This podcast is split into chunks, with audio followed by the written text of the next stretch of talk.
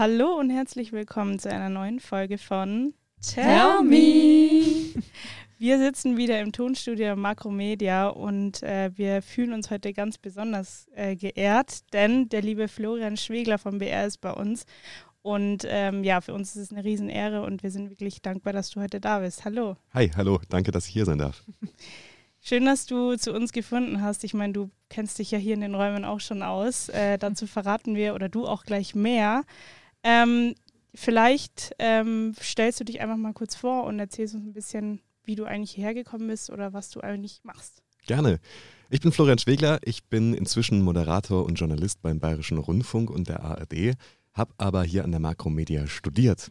Also ich habe 2019 ein Praktikum beim BR gemacht, habe mich dann dafür entschieden oder dazu entschlossen, mein Jurastudium sein zu lassen und mich dann doch auf die Medienseite ähm, zu schlagen und habe dann praktisch ein Studium gesucht, was irgendwie mir das erfüllt und bin so auf die Makromedia mhm. gekommen und habe dann ab 2019 hier auch studiert. Nebenher studentisch beim BR mitgearbeitet. Das wurde dann ganz, ganz schnell eine freie Mitarbeit. Hm. Und inzwischen ähm, ja, bin ich halt vor der Kamera angekommen, zum Glück. Also ich freue mich sehr darüber, hm. dass mir dieses Vertrauen ähm, entgegengebracht wird und habe auch mein Studium abgeschlossen und mhm bin dann auch noch Lehrbeauftragter hier in der Makromedia. Das heißt, ein bisschen hat mich die Makro dann doch auch noch. du bist also Professor für die Filmstudenten, oder? Nee, Professor nicht. Ich bin Lehrbeauftragter für Nachrichten- und Politikjournalismus ah, okay. und Kommunikationskompetenzen. Ah ja, ja, das haben wir ja dieses Semester auch. Stimmt. Ja. Ähm, ja, das hört sich ja schon spannend an. Ähm, man kennt dich ja auch aus vielen Sendungen und auch von Social Media bist du ja sehr oft zu sehen. Ähm, wir wollen heute ein bisschen darüber sprechen, was eigentlich so die Gegensätze oder die Unterschiede sind, wenn man Moderator in den sozialen Medien und auch im Fernsehen ist. Es unterscheidet sich ja auch voneinander und ich glaube, da gibt es einige Punkte, über die man sprechen kann und was ja auch sehr spannend ist, weil sich das in den letzten Jahren ja auch sehr verändert hat und es ja auch dahingehend immer spannender wird, weil die sozialen Medien auch immer einen größeren Einfluss auf die Bevölkerung äh, nehmen und das ja auch sehr wichtig ist. Ähm, vielleicht Kannst du so zur Einführung aus deiner Sicht kurz mal sagen, was für dich allgemeine Unterschiede und vielleicht auch Hürden sind, ähm, weil du bist ja Moderator sowohl im linearen Fernsehen, sage ich mal, als auch in den sozialen Medien. Und ich glaube, dass man aus deiner Sicht da ganz gute Einblicke bekommen kann. Definitiv. Ich glaube, der größte oder das, das Crazyste daran ist ja eigentlich, dass es komplett gleich ist. Also ob ich jetzt in eine Smartphone-Kamera schaue oder in eine Kamera schaue und wo das Videomaterial danach verwendet wird, das ist ja eigentlich gleich, nur dieses, dieses Mindset, was man haben muss, ähm, dass es eben auf der einen Seite Social Media ist und auf der anderen Seite Fernsehen, das unterscheidet sich. Alleine schon eine Ansprache, das heißt, im, im Digitalen ist man ja immer mit per Du. Also man eucht mhm. sich, man irrt sich mhm. oder man spricht direkt mit Du an. Das würde man im Fernsehen ja nie machen. Das heißt, im linearen Fernsehen, in der Nachrichtensendung, ähm, sei das bei BR24, sei das bei der Tagesschau oder äh, im Unterhaltungsformat, bei der Sternstunden-Gala, Fastnacht in Franken im BR Fernsehen oder wo auch immer, da würde man ja immer oder spricht man ja immer mit sie an. Und, und dieses Mindset irgendwie zu haben, bevor man anfängt zu reden, ist eigentlich so die Hauptaufgabe, mhm. dass man sich hineinversetzt. Schwierig wird es dann, wenn es dann trimedial ausgestrahlt wird an den Sendungen. Das heißt, wenn online zum Beispiel das, das Fernsehprogramm mitstreamt und die User, die mhm. da online eigentlich gewohnt sind, dann mit euch und ihr dieses Sie abbekommen, weil im, im Fernsehen, im Linearen, im Linearen dieses, dieses Hauptprodukt dann praktisch in dieser Situation, ähm, dass das Sie natürlich da ist. Und das ist eigentlich so der groß, größte Unterschied und ähm, natürlich auch für die Aufbereitung. Also im Digitalen sind die Zuschauer viel, viel jünger als im, oder Zuschauerinnen als im Linearen und dann kann man natürlich auch sprachlich ganz, ganz anders ja. irgendwie Informationen verpacken als im Fernsehen. Das ist dann so der, der Hauptunterschied, würde ich sagen. Also es ist so eine Mindset-Frage. Bekommt ihr dann da irgendwie Feedback, wenn zum Beispiel das live im Fernsehen übertragen wird? Und also, was heißt Feedback, aber bekommt ihr dann manchmal so, ja, ähm, das war anders oder das ist komisch? Merkt ihr das bei den Zuschauern bei Social Media zum Beispiel? Oder also, habt ihr so selber das Gefühl? Ich persönlich hatte noch nicht den Fall, dass, dass ich im Fernsehen aus Versehen geduzt habe. Mhm. Ähm, dementsprechend kann ich da tatsächlich nicht aus eigener Erfahrung mhm. sprechen. Mhm. Wir bekommen aber sehr, sehr viele Zuschriften. Also es gibt ja einen Zuschauerservice und jetzt mal rein hypothetisch, ich denke, wenn wir im Fernsehen duzen würden, wär, wären viele dabei, die sagen würden, hey, ist doch okay Mhm. wahrscheinlich, Mhm. aber auch ganz, ganz viele, die sich beschweren würden und nicht negativ beschweren würden, sondern Ja. einfach, weil die Zeit das in den letzten Jahrzehnten so entwickelt hat. Mhm. Und es ist für mich, also ich persönlich, ich weiß nicht, ob ich im Fernsehen geduzt werden möchte. Und ähm, ich glaube schon, dass da Zuschriften kommen würden, weil zum Beispiel, wenn wir jetzt was anhaben, was den Zuschauerinnen und Zuschauern nicht gefällt, Mhm. dann kriegen wir auch wahnsinnig viele Zuschriften. oder wenn ähm, irgendein Thema den Zuschauerinnen und Zuschauern nicht gefällt oder wenn sie eine andere Meinung haben. Ähm, das war zum Beispiel in Corona-Zeit natürlich Mhm. extrem, haben wir super viele Zuschriften bekommen und Mhm. bekommen wir auch immer noch super viele Zuschriften. Mhm. Das heißt also, ich glaube, da würden wir Feedback bekommen. Wir hatten schon den Fall, dass wir, und den hatte ich auch schon, dass wir im Digitalen gesiezt haben und das dann praktisch negativer aufgefasst wurde, also praktisch distanzierter, ähm, hat auch nicht so viel Reichweite bekommen, dieses Video. Das war eine, eine Zweitverwertung, also es war praktisch aus dem Fernsehbeitrag Ja. ins, in, in, ins Digitale geschnitten, so rum. Und es ist schon ein Unterschied, aber ich, das ist halt die Zielgruppe. Also Ja, natürlich. ihr seid wahrscheinlich auch ge gewohnt, dass ihr geduzt werdet. Ja. Ja, Jeder Influencer duzt euch. Ich wollte auch gerade sagen, dass ich glaube, für uns, wir merken das gar nicht so richtig oder für, es wird halt auch nicht so wahrgenommen als jetzt Zuschauer, weil es halt aus der Sicht von Nicht-Moderatoren ist, sage ich mal. Also wir wissen das ja auch gar nicht, wie das gehandhabt wird und dementsprechend fällt es vielleicht auch gar nicht auf. Es wird halt auch einfach so angenommen. Aber wenn man sich das mal überlegt, klar, dann gibt es schon Unterschiede und dann, wenn man darüber nachdenkt, würde man dann vielleicht schon sagen, ja, das war jetzt komisch. Aber so per se merkt man es ja gar nicht.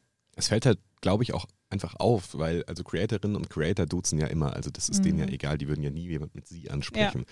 Und wir sind es halt gewohnt gewesen aus dem Fernsehen, aus dem, aus dem Radio, dass man die Hörer und Hörerinnen oder Zuschauerinnen und Zuschauer sieht. Mhm. Und äh, dieser, dieser, dieser Umswitch ist, glaube ich, bei uns das, das Problem gewesen, beziehungsweise nicht das Problem, sondern die Herausforderung, die auch gemeistert wurde.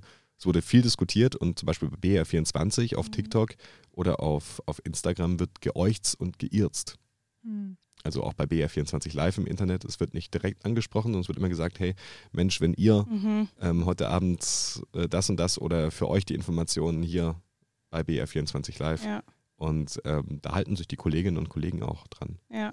Ich glaube, es hat halt mehr so ein persönlich, also ich, also ich fühle mich halt eher angesprochen, wenn mich jemand duzt oder halt mit ihr oder mit Mhm. euch, weil dann fühle ich mich eher so, als die, würde mich die Person gerade direkt ansprechen, als wie wenn ich jetzt gesiezt werde zum Beispiel. Ich glaube, das ist auch der Unterschied zwischen den sozialen Medien und dem, linear, dem linearen Fernsehen, dass ähm, das lineare Fernsehen ja wirklich auf eine große Zuschauerbreite, würde ich mal, also so fasse ich es persönlich auf. Ja. Und Social Media versucht ja eher dann so dich direkt, also es ist auch für mehr Leute gedacht, aber es ist halt dieses, ich spreche jetzt dich an. So, ich glaube, das ist meiner Meinung nach der größte Unterschied.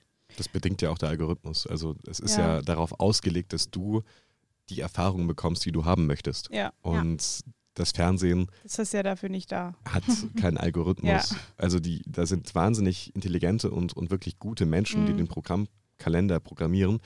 Aber die sind natürlich im Gegensatz zum Instagram-Algorithmus, haben die gar nicht so viel Daten, dass Ja, die klar. dass sie das Fernsehprogramm und wie möchte man auch ein Fernsehprogramm auf, auf Ja. so von Millionen, Millionen Menschen einstellen. Das, Ja. das, da Das muss man ein Mittelmaß Wahnsinn. treffen. Ja. Ja. Und das wird aber, finde ich, eigentlich ganz gut getroffen. Ähm, wenn wir schon bei dem Thema sind, wie oder wann auch beeinflusst Social Media deine Arbeit so als Moderator im Fernsehen? Puh, eigentlich immer. Mhm. Weil wenn wir Nachrichten machen, wenn wir Unterhaltung machen, dann spielt die Recherche natürlich immer eine, eine große Rolle. Also Unterhaltungsshows zum Beispiel, die sehen ja immer so locker flockig aus und ähm, die meisten sind immer komplett durchgeskriptet. Mhm. Also es gibt dann Moderationsbücher, wo wirklich jedes Wort drin steht oder ähm, Regie. Menschen, die da sind, immer da sind und, und alles genau vorgeplant haben und, und auch recherchiert haben. Und da wird natürlich geguckt bei Unterhaltung, was sind die Trends gerade ähm, in, in, der, in den sozialen Medien, was kann man irgendwie einbauen in die Shows, damit man zeitgemäß ist. In, in den, bei den Nachrichten natürlich, früher war das ja so, die, die Medien waren, oder das Fernsehen, das Radio waren, waren die zwei Quellen, die Mhm. den Menschen die Informationen gebracht haben. Also dieses vom, vom Gatekeeper zum Gatewatcher. Ähm, und heute geht vieles an den Medien vorbei. Mhm. Und die Medien beziehen das ja selbst aus, aus den sozialen Medien. Also zum Beispiel Twitter mit Trump, das ist Mhm. ein Beispiel. Trump war ja, früher war das ja so, die Pressestelle des Weißen Hauses hat irgendwas verkündet, die Medien saßen in diesem Raum, die Medien haben das nach draußen getragen und dann wusste es die Bevölkerung. Und äh, Trump war ja einer der wenigen oder der ersten, die wirklich dieses, dieses vom Gatekeeper zum Gatewatcher Mhm. perfektioniert haben für die Medien, in Anführungszeichen, ähm, weil er direkt daran vorbei, also direkt kommuniziert hat. Und da spielt es dann schon eine Rolle. Also Mhm. ich, ich habe Twitter X, also jetzt X, Mhm. ähm, offen, ich habe Instagram offen, ähm, ich schaue mir an, was die Kommentare auch zu Themen sind, Mhm. was die Leute bewegt. Und ich glaube, nur wenn wir das machen als, als Sender, dann können wir auch gutes Programm machen, was die Menschen interessiert. Ja, dahingehend ist es ja auch ähm, eine Hilfe eigentlich, die sozialen Definitiv. Medien. Also aber auch eine Gefahr. Also Ja, wir, voll. wir erleben ja gerade ja- hier äh, im Israel-Konflikt oder im Ukraine-Konflikt, ähm, dass Mhm. viele Fake News im Umlauf sind und dass die Menschen leider, persönliche Meinung, einfach leichtgläubig sind. Also wenn man verpixelte Bilder aus einem Videospiel verbreitet Mhm. und Menschen das wirklich dann glauben und darauf ihre Realität aufbauen, Mhm. Dann ja, Ja, ist ist das nicht gut. Ja. Und wollt- das ist halt die größte Gefahr an der ganzen Sache. Ich wollte gerade fragen, gerade bei solchen ernsten Themen, ich habe doch das Gefühl, dass durch Social Media man nochmal näher oder nochmal anders mit ZuhörerInnen in Kontakt tritt, als jetzt nur durchs Fernsehen, auch wenn natürlich da einige auch ihre Meinung äußern. Aber ist es dann nicht schwer, trotzdem sachlich zu berichten und nicht von manchen Leuten, die in den Kommentaren hinter der Anonymität stehen, die einen die ganze Zeit beleidigen, die eine andere Meinung haben und und und, dass man das gar nicht an sich ranlässt? Oder betrifft dich das dann doch auch ein bisschen, wenn du dir die Kommentare anschaust, weil das wird dann oft dann auch gegen den Moderator sehr persönlich, der ja per se damit eigentlich nichts zu tun hat. Das war ja in der Corona-Zeit extrem, Mhm. dass wir als Moderatoren oder auch die Reporterinnen und Reporter, generell Journalisten, im Kreuzfeuer waren, also ins Kreuzfeuer geraten sind. Und obwohl sie ja die Regeln nicht machen. Also wir waren Mhm. ja nur der, der Vermittler Publikator und der, der Vermittler für die Regeln, die ja auch so publiziert wurden auf zum Beispiel den Websites der Ministerien. Nur die Mhm. Websites der Ministerien, die schaut halt niemand so regelmäßig an wie zum Beispiel die Tagesschau. Ja. Ja. Mhm. Und das ist halt, ja, also man muss, man muss damit lernen, umgehen zu können, aber man lernt es. Also man muss es ja auch irgendwie Mhm. lernen, Mhm. weil sonst könnte man den Job ja auch irgendwie an den Nagel hängen, also den, den Job als Journalisten. Und das hat Kollegen heftig getroffen. Mhm. Man muss sich aber auch immer vor Augen führen, im, im Digitalen ist es leichter, irgendwie Leute an den Pranger zu stellen. Mhm. Und man kann die Kommentare, die da kommen, ja auch hinterfragen. Man kann sich damit auseinandersetzen. Man muss es aber nicht. Also ich habe ganz, ganz viele Kommentare auch einfach gelesen, zur Kenntnis genommen und für mich persönlich gesagt, Mensch, ja, das ist eine Meinung. Das ist auch das gute Recht, dass Mhm. der oder die Person diese Meinung hat. Aber sie passt halt einfach nicht in das wissenschaftlich belegte Mhm. Weltbild, Ja. was vorherrscht. Ja, ich glaube, es ist halt wirklich eine große Challenge. Also man muss es, wie du auch gesagt hast, man muss einfach lernen. Und ich glaube, es, man kann das jetzt nicht von Grund auf, weil jeder hat ja auch Gefühle und jeder hat irgendwie Emotionen und auch Grenzen. Aber in dem Job ist es, glaube ich, auch sehr wichtig, dass man das dann davon abgrenzt und von sich als Person halt einfach auch ein bisschen wegschiebt. Definitiv. Und ich glaube, dass es uns als Journalisten, Moderatorinnen und Moderatoren auch immer noch sehr gut geht im Vergleich zu anderen Jobs. Also was ähm, zum Beispiel Polizisten erleben Mhm. dürfen, Ja. nicht dürfen, müssen. Ja. Oder, oder ähm, vielleicht Ärzte an, an äh, Situationen erleben bei irgendwelchen Unfällen, also Ja. als Notärzte im Krankenhaus, ähm, Pflegerinnen und Pfleger. Also ich glaube, da, da beschweren wir uns auf einem hohen Level, weil wir ja im Geschützten sitzen und die ja direkt mit den Leuten dann auch konfrontiert sind. Ja. Also ähm, das ist dann schon nochmal schöner, in Anführungszeichen, den Kommentar zu lesen, Mhm. der einen beleidigt, als wenn die Person einem vielleicht gegenübersteht und einen beleidigt und im schlimmsten Fall Und verletzt ähm, auch. auf der Wiesen Ja. besoffen ins Gesicht schlägt Ja. und dann Mhm. dem Polizisten die Nase brecht, äh, bricht oder wie auch immer. Also das Ja. ist, da Ja. geht es uns ja noch gut, auch, auch was, was Morddrohungen etc. angeht. Wenn man das mit Politikerinnen und Politikern vergleicht, Ja. dann, dann sind wir ja noch im Anführungszeichen in einem geschützteren Rahmen. Ja. Ähm, dann, also wenn ich das jetzt so höre, würdest du auch sagen, dass die sozialen Medien das, die Fernsehmoderation in den kommenden Jahren auch immer mehr beeinflussen werden, oder? Oder wie würdest du das sehen? Ja, ähm, die Fernsehmoderation direkt, also ich glaube, bei der, bei der Vorbereitung spielen sie im Fernsehen Mhm. eine große Rolle. Also Recherche Ähm, bei, der, bei der Sendungsstruktur vielleicht auch, also das, äh, wie auch bei, bei Jetzt red I oder bei den Bürgersendungen des Bayerischen Rundfunks oder in der ARD auch, immer mehr Kommentare praktisch aus dem Internet direkt ins Lineare eingebracht werden. Also dass die Userinnen und User schreiben können und dann wird das Mhm. im Fernsehen live, ähm, zum Beispiel wird dann Söder eine Frage gestellt, die Ja, bei der Wahlarena Genau, bei der ja Wahlarena wird ja. es so gemacht, bei, bei ganz, ganz vielen. Und ich glaube, das ist der Wandel, der, den man merkt. Ich glaube aber persönlich, und das ist keine Brancheneinschätzung oder das ist einfach meine Mhm. persönliche Meinung, dass wir beim Sie bleiben werden, auch in der Zukunft im Fernsehen, weil ich glaube nicht, dass, dass alle jungen Menschen geduzt werden möchten im Fernsehen. Mhm. Meine persönliche Meinung, weil, also ich persönlich würde es auch nicht wollen. Auf Instagram ist das fein, weil Instagram, keine Ahnung, mache ich immer auf, wenn man Café sitzt oder zu Hause auf der Couch, abends im Bett, morgens nach dem Aufstehen, wann auch immer. Ja. Das ist nicht so, es ist nicht diese, diese, es ist eine andere Ansprache als im Fernsehen, wenn ich den Fernseher anmache und dann dieser, dieser große Bildschirm da ist und es ist was anderes. Ja. Aber ist es für dich eher was, also du hast jetzt von deiner persönlichen Meinung gesprochen, gibt es da auch eine berufliche Ansicht oder vielleicht auch in der Redaktion, wo du arbeitest, äh, sprecht ihr darüber und gibt es da irgendwie so ein Stimmungsbild, sage ich mal?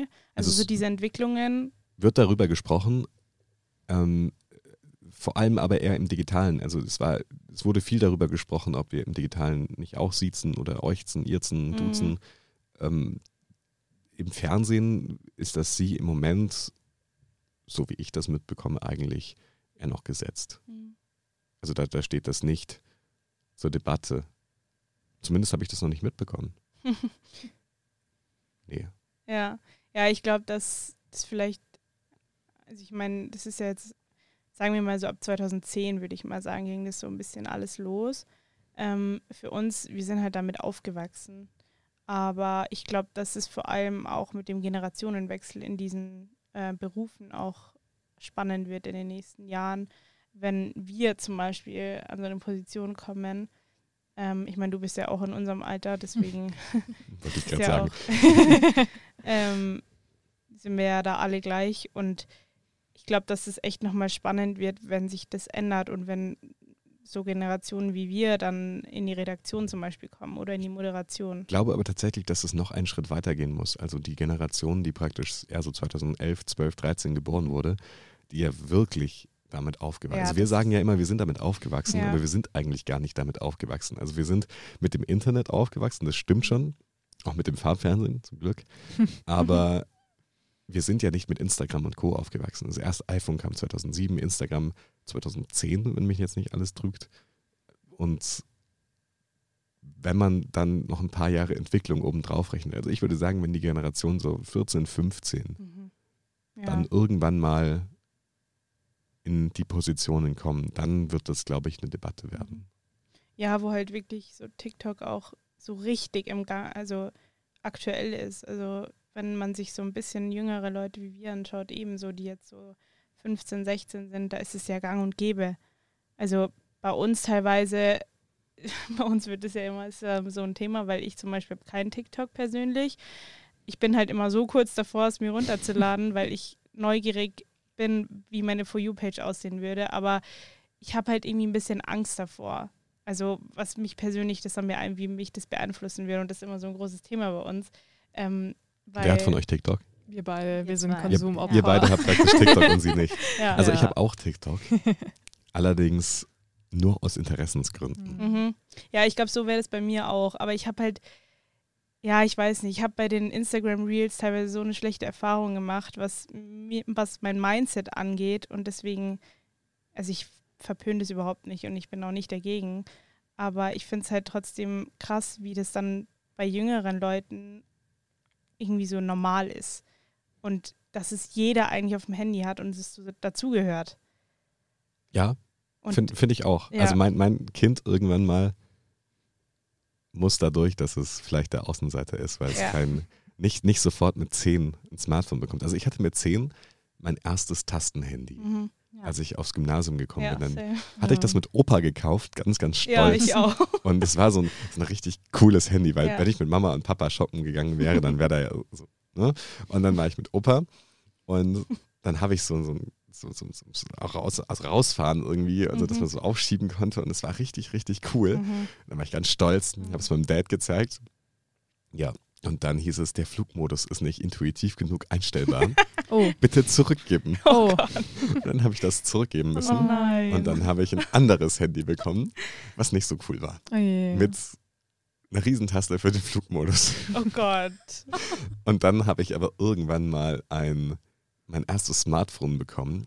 Und ich glaube, beim iPhone 5 hat mich dann die Apple-Seite erwischt. Mhm. Und das iPhone 5 war mein erstes richtiges Smartphone. Also Mhm. das andere war auch ein Smartphone, Mhm. aber halt so ein Smartphone, wie es 2012 ein Smartphone war. Im Mhm. Vergleich zu heute ist es ja Ja, anders, voll.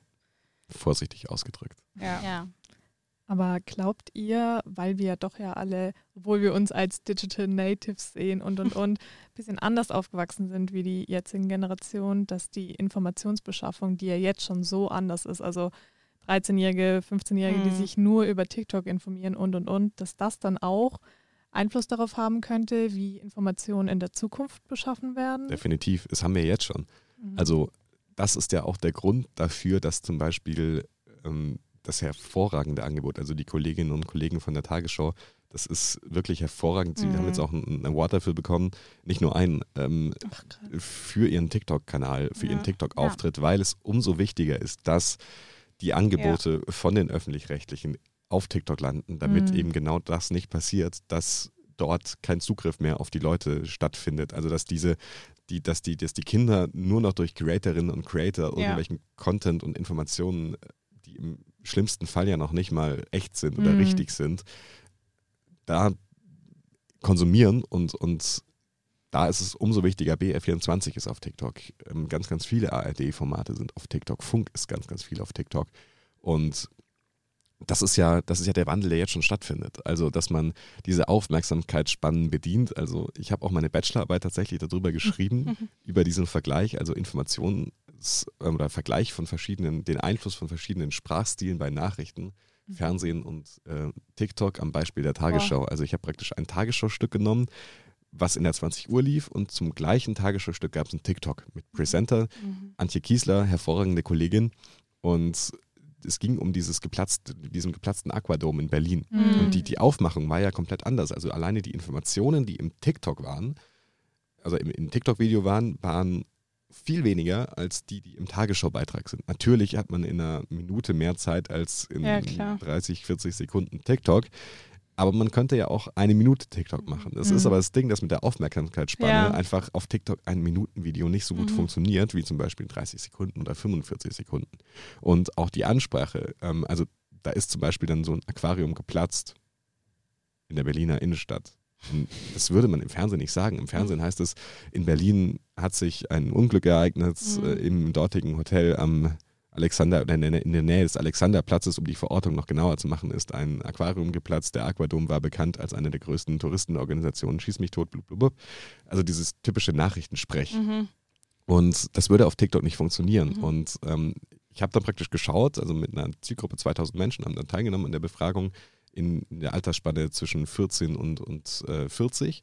Und da war dann, war man sich eigentlich relativ, oder die Ergebnisse relativ eindeutig, dass die, der Informationsfluss auf den, auf den TikTok-Kanälen einfach viel, viel schlechter ist. Mhm. Also dass die Leute selbst die Informationen, die im TikTok dann wirklich drin waren, sich nicht so gut merken Mhm. konnten, wie zum Beispiel, wenn sie aktiv einen Tagesschaubeitrag Ja. anschauen. Also das ist dann so die Herausforderung und, und wie gesagt, deswegen ist es unglaublich wichtig, dass solche Angebote stattfinden und dass die auch so erfolgreich sind und das gönne ich den Kolleginnen und Kollegen und, und jedem Einzelnen, der da mitarbeitet, Ja, von total. ganzem Herzen. Ja, vor allem auch, was du angesprochen hast, Thema Fake News. Ähm, das gab es bei uns nicht so präsent wie jetzt heute. Und da muss man total aufpassen und die jüngeren ähm, Jugendlichen, sage ich jetzt mal, die halt, keine Ahnung, neun Jahre jünger sind als wir, die konsumieren das ja auch ganz anders, wenn sie Fake News sehen als wir. Wir sind uns da ja auch viel bewusster schon und wir reden ja zum Beispiel auch in der Uni wahnsinnig viel darüber. Und bei denen, ich meine auch in der Schule, wir wissen das alle, dass wir da nie darüber gesprochen haben. Also wo sollen sie das dann anders auffassen und sich darüber eine Meinung bilden? Deswegen ist es echt wichtig und da bin ich wirklich gespannt, wie sich das alles entwickeln wird. Aber wenn wir da schon beim Thema Fake News sind, ich weiß nicht, ob das nur bei mir so ist oder ob das bei euch auch so ist, aber dieser Begriff Fake News, der ist ja auch, also zumindest bei mir, noch nicht so lang super präsent. Also der ist ja jetzt neuer, also nicht, dass er jetzt vor kurzem erst kam, aber so, so die Aufmerksamkeit auf Fake News kenne ich jetzt erst so seit der neunten Klasse, zehnten Klasse, sowas. Ja, ich würde also, so sagen, seit der Corona-Pandemie eigentlich am aktivsten. Also ja, ja, wobei so die Amtszeit von Trump war da ja auch ja. ein ganz großer Mitwirker so bei dem Thema. Aber ich habe so das Gefühl, dieses Problem Fake News kam erst so mit der Zeit. Also umso mehr Leute halt auch Zugang hatten, öffentlich irgendwas zu präsentieren, umso präsenter mhm. wurde eben dieses Thema auch. Ja, aber das ist ja auch das Problem, also was heißt Problem, aber das ist ja auch genau das, woher es kommt, weil halt auch super viele Informationen im Umlauf sind und jeder sich halt auch was daraus bastelt. Und der eine versteht so, okay, dann macht er selber, produziert er selber was daraus, ja. Äh, veröffentlicht es wieder und der andere versteht es wieder so, macht wieder eine Produktion daraus und so, ja, geht es halt dann in den Umlauf und ja. Definitiv, also ich glaube, Fake News gab es schon immer. Also mhm. auch in der, in der Zeit, wo vielleicht das Internet oder die sozialen Medien noch nicht so ganz verbreitet waren, nur war es eben nicht so verbreitet. Und ähm, die Medien hatten noch einen anderen Stellenwert. Das heißt also, ich, ich glaube, früher war es einfach so, dass, dass die Leute sich dann noch mehr abgesichert haben, bevor sie irgendwas gepostet haben. Ich glaube, die Hemmschwelle, dass man irgendwas repostet, irgendwas, seine, seine Meinung aufgrund von, von einer Quelle und nicht von drei Quellen oder vier Quellen bildet, ist einfach geringer geworden. Ja. Und ähm, also, dass es die Leute häufiger machen. Und das ist eigentlich die Gefahr, dass, dass man wirklich sagt, man hat irgendwie seine Lieblingscreatorin oder seinen Lieblingscreator und dann alles, was diese Person von sich gibt, ist echt. Mhm. Das ist halt einfach nicht so. Es gibt viele Creatorinnen und Creator, die wirklich guten Content machen, beziehungsweise gute Videos mit unter mhm. anderem machen, ähm, wie zum Beispiel Herr Anwalt, also Tim Walter, ja. Äh, der ja wirklich ja gut recherchiert auch für seine Videos. Ähm, natürlich sind nicht alle Videos so relevant. Das kann man aber auch nicht verlangen, weil er ist ja Klar. auch ein Unterhaltungscreator. Ja.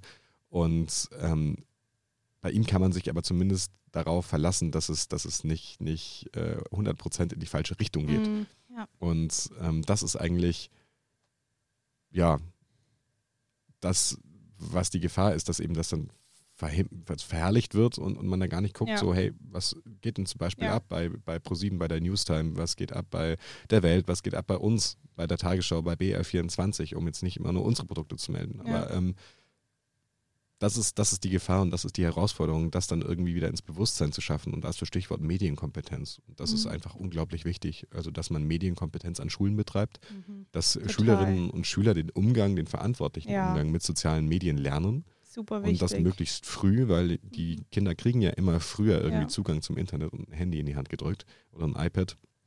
Und ja, das ist die Hauptsache. Also das ist meiner Meinung nach die einzige Möglichkeit, um dem Ganzen irgendwie entgegenzuwirken mit diesen Fake News. Ja, Natürlich hat Trump das dann beschleunigt. Also das zu, zuvorhin, also Trump hat, hat den Begriff Fake News zu so einem Schlüsselbegriff ja. gemacht. Ja. Also alleine wie oft er den, den Begriff benutzt ja. hat auch und wie oft er seriöse Medien als Fake News betrachtet hat, nur weil sie ihm nicht nach der Pfeife getanzt haben, was ja ein seriöses Medium ausmacht, weil nur weil der amerikanische Präsident meint, er hätte recht, hat er ja nicht recht.